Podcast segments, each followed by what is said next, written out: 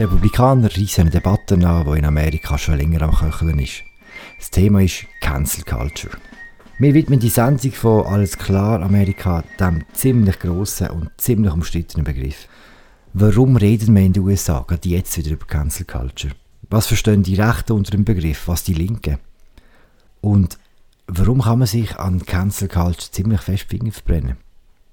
Und damit herzlich willkommen zu einer weiteren Folge von Alles klar Amerika im USA-Podcast von Tamedia. Mein Name ist Philipp Loser, ich schwätze mit dem Alan Cassidy in Washington. When the San Francisco Board of Education said the Dianne Feinstein Elementary School will no longer be named after Senator Feinstein, a liberal icon. Not good enough because 37 years ago she said something the cancel culture doesn't like. That's how ridiculous, that's how dangerous this is. And the latest one is, Mr. Vanderveen, who did a great job defending the president. He's faced it now. But if we don't push back on this and stop it and stand up, as Mr. Dershowitz said, stand up for the Constitution and the First Amendment, it will only get worse. And so uh, this This is the number one issue for the country to address today.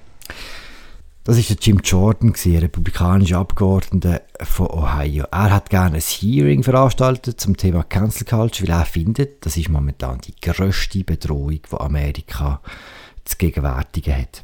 Was ist da los, Alan? Warum kommt Jim Jordan genau jetzt mit so etwas? Ja, er kommt ja nicht erst ganz jetzt damit, aber es ist so das wichtigste Thema, überhaupt seit vielen Wochen ähm, im konservativen Amerika, in der konservativen Medienlandschaft von Amerika ist Cancel Culture. Ähm, wenn man Fox News einschaltet, wenn man die einschlägigen Medienportale liest, dann geht es nicht um Pandemie, geht nicht um Impfungen, geht auch nicht einmal um die Fehler von beiden seiner Regierung, es geht um Cancel Culture, überall. Und jetzt haben gerade am Wochenende die Konservativen so eine grosse Konferenz gehabt. CPAC, das ist dort, wo der Trump seinen ersten Auftritt hatte, seit Wochen. Auch dort war das Hauptthema gewesen, Cancel Culture. Hm. Komm, wir fangen mal ganz am Anfang an. Was versteht man in Amerika überhaupt unter Cancel Culture? Ich glaube, was ursprünglich damit gemeint war, ist, ist nicht mehr unbedingt das, was, was heute die Rede davon ist, wenn es im politischen quasi Diskurs gebraucht wird. Ursprünglich haben wir gemeint, kann man glaub, so sagen, eine Art Ausgrenzung in drei Schritten, oder? Also jemand sagt etwas, Kontroverses, in der Regel zu einem kulturellen Streitthema. Äh, es gibt einen Aufschrei und dann gibt es die Forderung, die Person, die das Umstrittene gesagt hat, abzustrafen. Also eigentlich ein bisschen Boykott. Das ist vielleicht die ursprüngliche Bedeutung. Heute hat sich das massiv ausgeweitet. Hm, und es sind ja vor allem die Konservativen, die äh, das Gefühl haben, sie seien von Cancel Culture betroffen, oder? Ja, so wie sie es verwenden, ist es äh, ein konservativer Kampfbegriff geworden, ganz klar. Auch schon äh, ein bisschen abgenutzt, muss man auch sagen, weil es ist halt ein bisschen inflationärer Gebrauch. Eben, es, vor allem jetzt in der politischen Arena in den letzten Wochen und Monaten. Ähm, es hat angefangen ein bisschen damit, dass, was sagen wir, es hat einen ersten Höhepunkt gehabt, dort, wo der Trump zum Beispiel von Twitter und Facebook und anderen Social Media dropgate worden ist. Ähm, zuletzt hat man es auch gehört, jetzt im Zusammenhang mit den Diskussionen rund um die Marjorie Taylor Greene, die ein bisschen ihre republikanische Abgeordnete mit ihren diversen Verschwörungstheorien, wo die Demokraten gesagt haben, die muss man äh, quasi maßregeln, deren muss man äh, die Sitz in den Ausschüssen entziehen. Das ist dann auch, äh, da haben viele Republikaner gesagt, das ist Cancel Culture und dann auch das Impeachment gegen einen Trump, ähm, wo Demokraten vorantrieben, auch das haben viele Republikaner quasi ab mit dem Argument, der Trump ist ein Opfer von Cancel Culture. Das ist sicher nicht so, wie es ursprünglich gemeint war, aber so wird es jetzt gebraucht. Du hast die Konferenz erwähnt von den Republikanern. Wie deuten sie denn die Konservativen vor sich selber rechtfertigt, dass sie so eine Konferenz veranstalten und niemand dort sagt auch nur ein kritisches Wort gegen Trump. Das ist auch eine Art von Cancel Culture, einfach umgekehrt. Sie tun das nicht rechtfertigen, das ist eine der grossen und vielen kognitiven Dissonanzen, die man als Konservative in Amerika muss aushalten muss. Ähm, aber es ist so, also man hat es jetzt auch gesehen, in den letzten Wochen, die paar wenigen Republikaner, die sich seit dem 6. Januar, vor allem seit dem Sturm aufs Kapitol von Trump, ein bisschen abgrenzt haben, ihn kritisiert haben, zum Teil auch ein Impeachment unterstützt haben, die sind brutal abgestraft worden von der Partei, also in dem Sinn rhetorisch brutal abgestraft worden und auch von den jeweiligen Parteien in den Bundesstaaten öffentlich maßregelt worden. Und ähm, es gibt auch die Rufe oder, gegen Leute von der Partei, die sagen, man sollte die Zukunft von der Partei vielleicht wenigstens zumindest versuchen, ohne Trump zu denken. Die werden quasi ähm, mit äh, ja, Sanktionsforderungen beleidigt. Also es ist schon, schon so, dass auch dort ähm, äh, eine gewisse Heuchelei rum ist, wenn mit diesem Begriff umgegangen wird. Also die kognitive Dissonanz ist ja das eine für die Republikaner. Ist denn wirklich gar nichts dran an diesem Cancel Culture Vorwurf? Oder ist irgendwo auch noch, immer noch ein Kern, wo man muss sagen, okay, dort geht die Debatte schon ein bisschen schräg? Doch, doch, ich glaube schon. Also ganz klar, es ist mehr als ein Kern, der dran ist. Es ist etwas Reales. Ähm, zum Teil und, und auf das, darum hat das auch ein bisschen Kraft bekommen, das muss man schon sagen. Es ist nicht jetzt einfach ein Mythos äh, nur von, von, rechts. Und zwar in kulturellen Streitfragen eben MeToo, Rassismus, wo da in den letzten Jahren wirklich ähm, quasi die wichtigsten Themen geworden sind, wenn man so schaut. Da hat es viele Beispiele gegeben aus der Wissenschaftswelt, aus den Universitäten, aus dem Kulturbetrieb, Hollywood zum Beispiel, aus den Medien, ähm, von, von Fällen, von so, von so Kontroversen, wo Leute zum Teil ihre Engagements, ihre Jobs verloren haben, weil sie etwas gesagt haben, was sich so quasi gegen, gegen den eher linksliberal äh, Mainstream äh, verstoßen haben, zum Teil, obwohl sie aus dem eigenen, aus dem Mainstream rausgekommen sind. Es ist auch so, dass die Diskussion wie solange der Trump rum war, ist die ein bisschen, oder, gerade auf der linken Seite vom Spektrum ein bisschen unter dem Deckel behalten worden. Aber es hat zum Beispiel letzten Sommer schon einen weit verbreiteten Aufruf gegeben von prominenten äh, intellektuellen Wissenschaftler, die sich quasi öffentlich, also keine Rechten, oder, die sich gegen eine Verengung vom Meinungskorridor sozusagen auch in der Wissenschaft und in der öffentlichen Debatte ähm, gewährt haben, eingesetzt haben. Das ist dann schon auch sehr diskutiert worden, aber mein Eindruck war ein bisschen, ähm, solange der Trump rum war, ist für viele Leute am linken Spektrum ist das wie nicht das Thema gewesen, das man angehen wollte, oder? So quasi eine, eine Kolumnistin, glaube von New York Times war, hat gesagt, ja, wenn man dort krank ist, ähm, und an Krebs stirbt, dann kümmert man sich, eigentlich, kümmert man sich auch nicht um einen Bienenstich, den man hat. Oder? Also das, mm. ist so ein bisschen der, das ist so ein bisschen äh, der, der Spirit. Und, und jetzt, wo der Trump weg ist, gibt es glaube auch, das ist glaube auch das Gute, oder? gibt es auch Raum für neue Debatten und ich glaube, die Debatte über gewisse Exzesse von Cancel Culture die, die ist schon interessant und die wird jetzt auch geführt und das hat schon nicht nur damit mit der Rechten zu tun.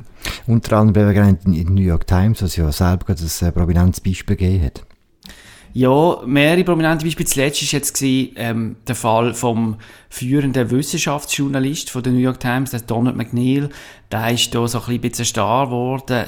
Da haben sicher auch ein paar Hörer von unserem Podcast gelohnt, wenn sie den Daily hören von mm. der New York Times das war ein bisschen Cassandra gewesen, ähm, vom, vom äh, ja, er hat die Amerikaner in düsteren Tönen halt ein bisschen erklärt, wie schlimm es wirklich ist mit der Pandemie. Mhm, hat leider immer recht gehabt, muss man sagen. Ja, er hat immer recht gehabt und ich, als ich das gelesen habe, habe ich nachher auch am liebsten immer in die Besenkammer schließen eine Woche. es ist, äh, er hat immer recht gehabt und es war düster gewesen, aber er ist mit dem, oder? Also der, der macht seine Arbeit seit 40 Jahren aber ist jetzt quasi letztes Jahr in einer sehr breiten Öffentlichkeit so quasi so ein bisschen Person geworden, ist auch bei CNN auftreten etc.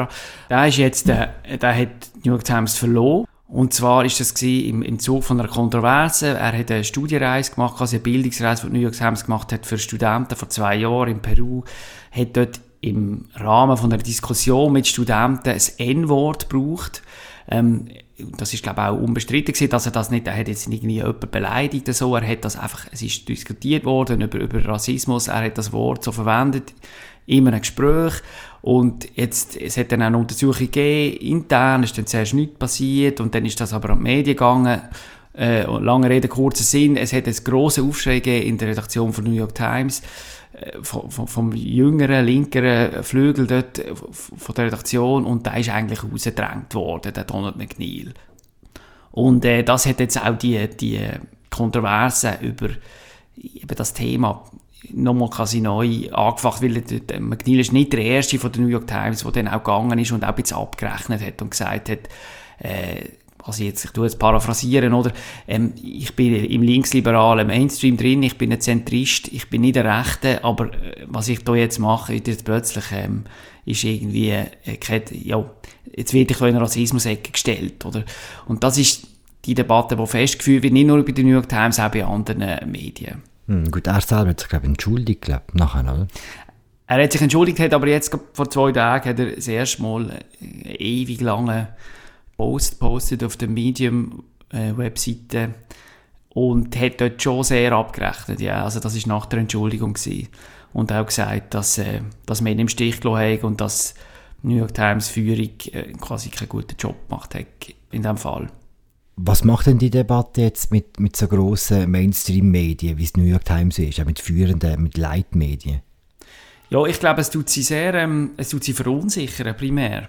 Also, man sieht es übrigens auch, wenn wir jetzt schon im Mediending drin sind, bei der Washington Post, da geht jetzt im Moment der langjährige Chefredakteur, der, der kündet, der Marty Barron, ähm, das ist auch ein 60 plus weißer Mann, oder? Und ähm, er hat jetzt eine Reihe von Abschiedsinterviews gegeben und jetzt im Zusammenhang mit dem ist bekannt worden, dass es auch in der Washington Post gibt es halt viele jüngere, oft ähm, Leute mit afroamerikanischem oder Latino-Hintergrund, die in den letzten Jahren vielleicht erst die lang sehr homogenen Redaktionen auch ein bisschen oder, aufgemischt haben, die auch gesagt haben, ja, dort sind es die gleichen Probleme, Stimmen von es vermischt sich auch dann alles, oder? Das heisst dann auch, die Stimmen von, von Schwarzen und von Latinos und von Frauen sind viel zu wenig auch ähm, Gewicht gegeben worden. Ähm, und also die Diskussion wird jetzt in den amerikanischen Medien breiter geführt, oder? Aber eben, es sind wie zwei, es geht dann vom, amigs ist die Trennlinie nicht ganz klar. Es geht auf der einen Seite die sicher wichtige und, und sicher berechtigte Diskussion eben über welche Stimmen kriegen welches Gehör, oder? Mhm. Ähm, kann es sein, dass da nur irgendwie Elite-Uni-Absolventen wie sie oft männliche, alle immer noch Führungspositionen besetzen, das ist das eine. Und die Diskussion gegen die hat, glaube ich, niemand etwas. Und dann das andere ist, das sind die, das, was viele Leute als Exzess wahrnehmen, eben wenn dann quasi Aussagen oder einzelne Sätze Kolumnen dann irgendwie ähm, aufgegriffen werden, als Beweis genommen worden, dass jemand eigentlich rassistisch ist oder ein rassistisches Gedankengut verbreitet.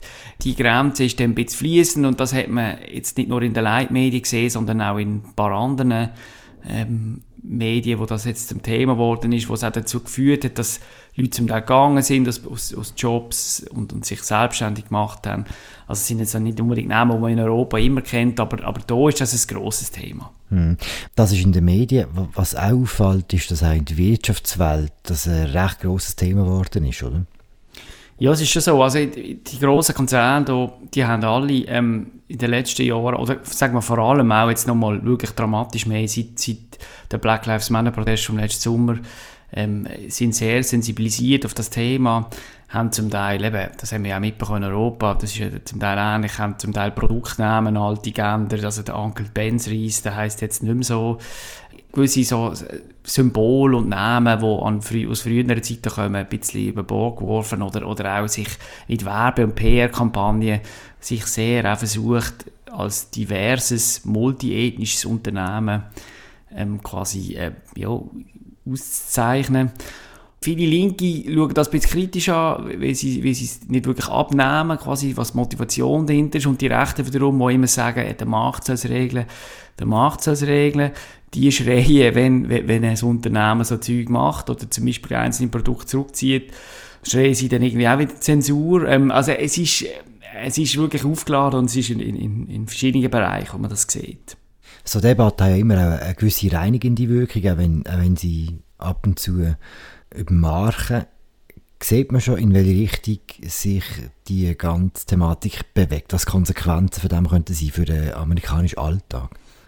Also die Optimisten, die sagen, oder, das ist jetzt endlich, es ist eben seit letzten Sommer schon, ist es um, ein breites Umdenken im Gang und, und, und alte äh, Gewissheiten und, und auch ähm, Privilegien oder werden jetzt endlich hinterfragt. Also äh, von gewissen Schichten und, und, und da ist ein Umdenken im Gang, das zu einem Guten führt, nämlich dass man oder da, zu einer Gesellschaft ankommt, wo wo endlich erkennt, quasi wie, wie divers sie ist und wie auch gewisse Stimmen zu wenig äh, ja, Platz bekommen haben. Und die pessimistische Sicht ist halt die, dass es zu einer Art ähm, ja, gewisse Denkverbot könnte kommen, oder nicht Denkverbot, aber vielleicht sagen wir, dass es eine Art Selbstzensur gibt bei vielen Leuten.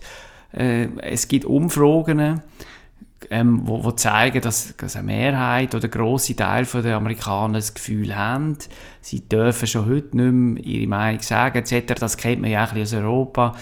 Und man muss ja sagen, es ist ja nicht ganz neu. Das heißt jetzt Cancel Culture, oder? Aber das Thema Political Correctness, das gibt es ja seit den 90er. Und ähm, ist auch beim Trump seiner Wahl, glaube vor äh, vier Jahren damals, ist nicht auch ein, ein wichtiger Faktor gewesen, dass er gewählt worden ist, oder? Weil ja viele Leute gesagt haben, da spricht das aus, wo wo, wo ich nicht, wo viele glauben und nicht, sich nicht mehr trauen zu sagen. Es ist ja nicht so, dass das Thema ganz neu ist, es ist jetzt einfach in dem Cancel Culture Begriff, ähm, hat das jetzt einen neuen Eingang gefunden und ich glaube, es ist ein bisschen, ja, in welche Richtung es denn geht, ist ein bisschen auch Auslegungssache. Hm, wir werden es sehen. Alan, haben wir über alles geschwätzt? Sicher nicht. Darum bald mehr an dieser Stelle. Das war eine weitere Folge von Alles klar Amerika im USA-Podcast von Tamedia. Mein Name ist Philipp Loser. Ich habe geschwätzt mit Maren Cassidy, im USA-Korrespondent von Tamedia. Ihr findet es überall dort, wo es gute Podcasts gibt und auch alle anderen. Schickt uns Kommentare, Anregungen. Wir freuen uns über alle Reaktionen. Äh, nächste Woche sind hier wieder unsere Kollegen Martin Kilian und Christoph Münger dran. Jo, bis bald. Ciao zusammen.